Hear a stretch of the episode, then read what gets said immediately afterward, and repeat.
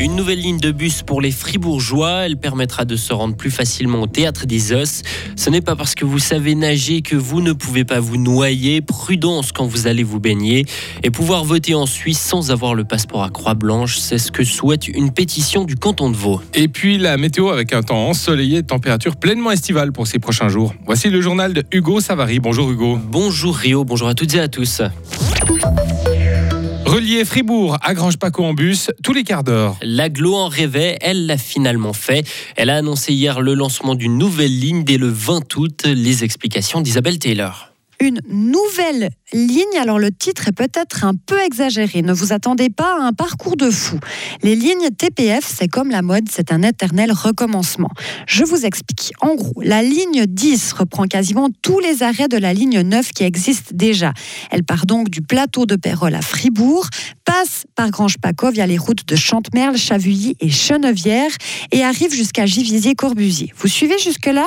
La combine, c'est que les deux lignes sont alternées. Vous aurez donc un bus entre Fribourg et Grange-Paco toutes les 15 minutes au lieu d'une demi-heure, comme maintenant. À Givisier, les lignes se partagent. La 9 continue tranquillement sa vie comme aujourd'hui jusqu'à Corminboeuf. La nouvelle, et là ça devient intéressant, part à Givisier, à la rue Jean Prouvé et à la Faille. Oui, oui, le terminus est juste devant le théâtre des Os, là où il y avait déjà un arrêt en 2019, qui a été supprimé et qui est rajouté aujourd'hui, quand je vous disais que les lignes TPF, c'était comme la mode. Environ 3000 personnes avaient signé une pétition pour sauver l'arrêt de bus de la faille devant le théâtre des Os en 2019. Anne Schwaller, la directrice artistique du théâtre, explique que dès la rentrée, l'achat d'une euh, entrée pour un spectacle donnera droit à un ticket TPF dans la zone 10. Manchons et bouées gonflables ne sont pas un gage de sécurité lors de la baignade. Que vous vous baignez dans une piscine ou dans un lac, le risque de noyade existe toujours. Pire encore, le sentiment de fausse sécurité que donnent les accessoires mentionnés peut pousser à l'imprudence. La présidente de la société de sauvetage d'Estavayer le lac, Gwenaëlle Rydweg, appelle les baigneurs à être conscients de leurs limites c'est pas un matériel qui va nous sauver de tout danger. Ces objets pneumatiques, que ce soit des manchons ou bien des petits canaux ou autres, ils peuvent à tout moment se percer, que ce soit dû à l'usure, à la chaleur, etc. Donc euh, vraiment toujours être attentif, de pas se dire je vais aller au large, super loin, au-delà de mes capacités de nageur parce que j'ai euh, cet engin pneumatique là qui flotte et puis du coup euh, je suis safe, tout va aller. Vraiment faire attention à ça. Et lors d'une descente sur une rivière, attacher plusieurs canaux ensemble est aussi une source de danger. En plus d'être difficile à manœuvrer, il risque de piéger des personnes sous l'eau en cas de retournement.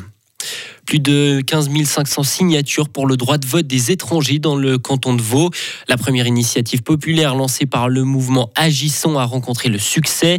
Chacune des 30 communes ont livré des signatures pour le texte intitulé Pour les droits politiques pour celles et ceux qui vivent ici.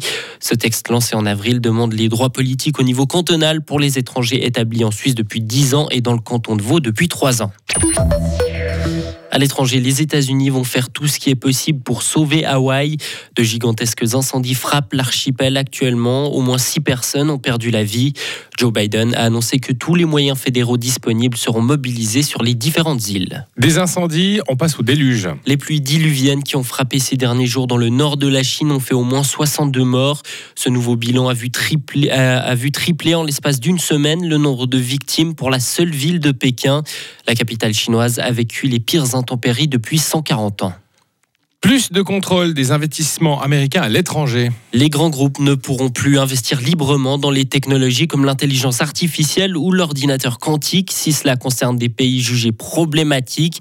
La Chine est notamment concernée, une décision qui n'a pas plus à Pékin qui l'a directement condamnée. Selon la Chine, il perturbe gravement la sécurité des, euh, des chaînes industrielles et d'approvisionnement mondial. Et enfin, la canicule de cet été pourrait avoir un impact négatif sur le PIB mondial les vagues de chaleur pourraient lui faire perdre près de 0,6 points en 2023 selon l'assureur Allianz Trade. Par exemple, les salariés touchés par le chaud réduisent leurs heures de travail, font plus d'erreurs ou ralentissent la cadence.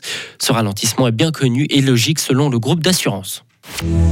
Retrouvez toute l'info sur frappe et frappe.ch. La météo, avec les rencontres de folklore international du 14 au 20 août à Fribourg et dans tout le canton. Le temps aujourd'hui bien ensoleillé avec température pleinement estivale, les 30 degrés on les passe, tout comme vendredi. Et puis pour samedi dimanche, on garde toujours notre soleil, mais avec peut-être un peu plus d'orage, surtout en montagne et le dimanche.